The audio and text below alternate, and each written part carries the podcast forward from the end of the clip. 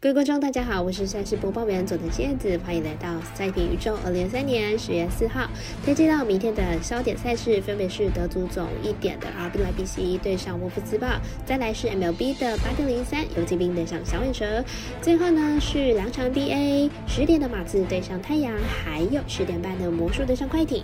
更多免费赛事查询，记得点赞、追踪脸书还有官方外，毕竟真相只有一个，各位柯南要做出正确的判断呀。插播一段工商服务，目前台湾育彩已经公告呼吁，目前第二届的网投会员可以到官网申请第三届的网投会员了。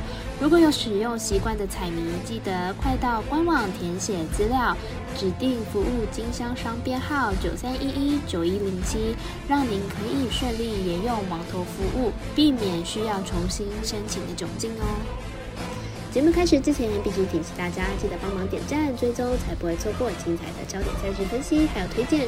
另外，鉴于和法规为开盘时间总是偏晚，所以本节目都是参照国外投注盘口来分析。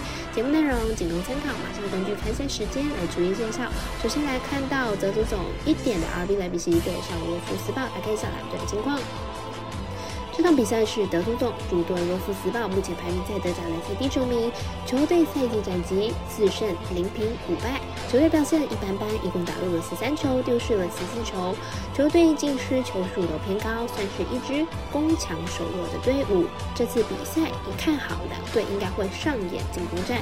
客队阿维莱比锡目前排名在德甲联赛第五名，球队赛季成绩是六胜二平一败。球队整体表现比沃夫斯堡来的稳定许多，再加上莱比锡近期六场比赛表现十分良好，球队打出四胜二平的不败成绩，一共踢入了十五球，场均进球数约莫两球左右，因此这场比赛看好客胜没有问题，预测正比三比零、二比一、三比一。我们团队分析师赤子金童预测，RB 莱比锡不让分客胜，以及这场比赛总球数大于二点五。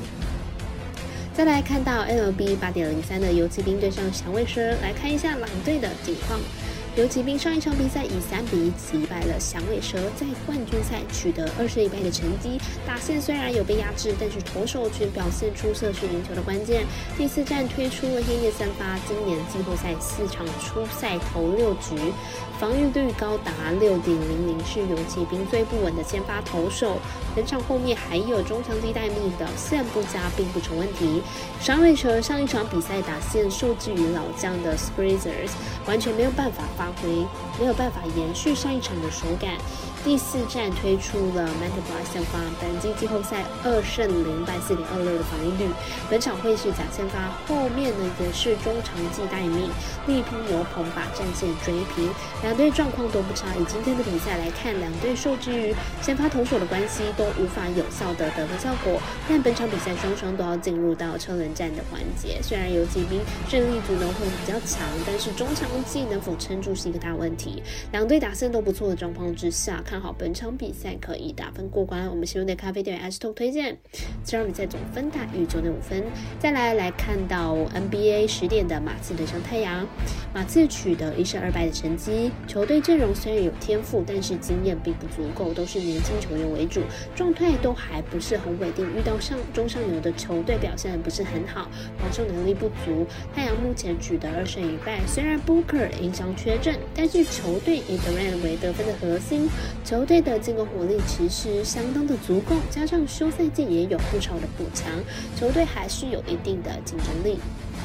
马刺的防守表现还是不够稳定，虽然球队的年轻球员天赋相当的高，但是还是需要时间来转换成绩。